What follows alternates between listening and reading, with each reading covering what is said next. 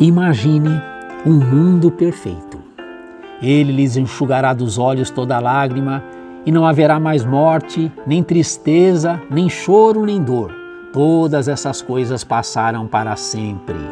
Bíblia Sagrada, livro do Apocalipse, capítulo 21, verso 4. No céu, Cristo sugará a última gota de mau humor dos cantos mais remotos de nossa alma. Você vai amar o resultado. O céu é um lugar perfeito, de pessoas perfeitas com nosso Senhor perfeito. Imagine o coração de Jesus e você estará imaginando o seu coração, sem culpa, sem medo, animado e alegre, adorando incansavelmente. O céu é habitado por aqueles que deixaram Deus transformá-los. As discussões cessarão, pois o ciúme não existirá. Nenhuma impureza, amor puro.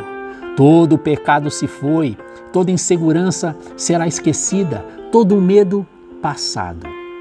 Dá para imaginar um tipo de vida no qual não ficaremos nunca mais doentes, nem lágrimas de tristeza correrão de nossa face, um estilo de vida de felicidade plena, onde não mais existirá funeral.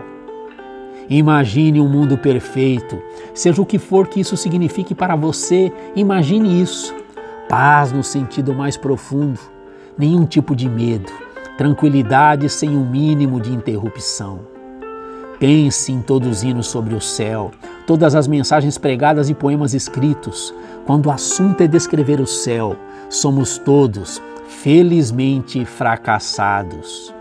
Sonhe com o céu, almeje o céu. Enquanto isso, sorria quando o apóstolo Paulo nos lembra as palavras de 1 Coríntios capítulo 2, verso 9.